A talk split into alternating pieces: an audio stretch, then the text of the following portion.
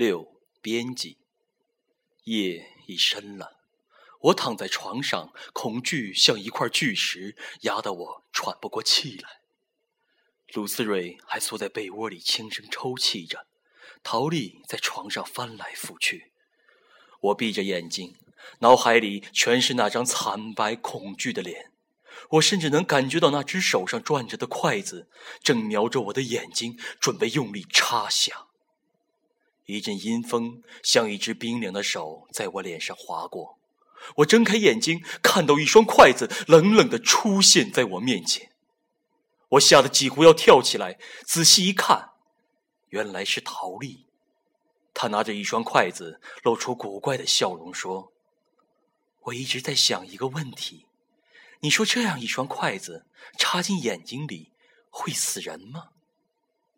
我不悦道：“你能不能正常一点？差点吓死我了。”鲁思瑞的哭声传来：“真的会有鬼杀人吗？”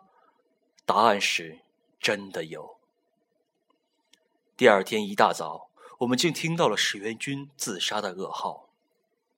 据他的室友说，半夜的时候，他突然从床上跳起，像被鬼附身了一样，嗷嗷叫个不停，然后在寝室里一通乱翻，找出两个筷子，生生插进眼睛里面。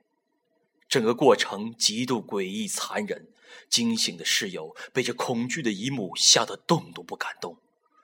直至史元军失血过多倒地抽搐，他们才壮着胆子下床，手忙脚乱地将他送往医院。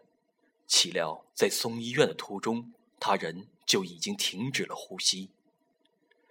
陈毅然神情惊恐的告诉我这个消息时，我浑身汗毛倒竖，头皮一阵一阵的发麻。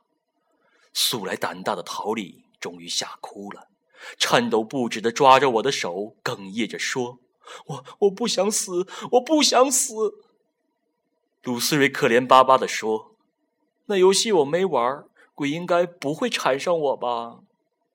陈毅然说：“不一定，谁也不知道快仙只对付持快人，还是连战场的人都不放过。”陶丽脸色惨白，颤声说：“那就是不管如何，我一定会被鬼弄死了。”我心里很苦闷，本想埋怨史元军怎么那么嘴欠，突然想起他已经惨死，心里一凉，便没吱声。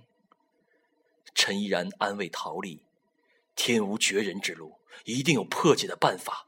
那篇文章，对，写通阴鬼块的作者。”他话刚说出口，我立即就想到，通阴块游戏既然不是虚构的，作者对他一定很了解。说不定还知道如何破解所引来的杀身之祸。鲁思蕊冰雪聪明，立刻停止抽泣，欣喜道：“杂志在我那儿，我们可以通过编辑找到写这篇文章的作者。”说干就干，我们从那篇杂志上找到了一位责任编辑的 QQ，加上之后没有拐弯抹角，直接将我们遭遇的恐怖事情告诉了他。编辑压根儿就不相信，以为我们是来乱捣乱的。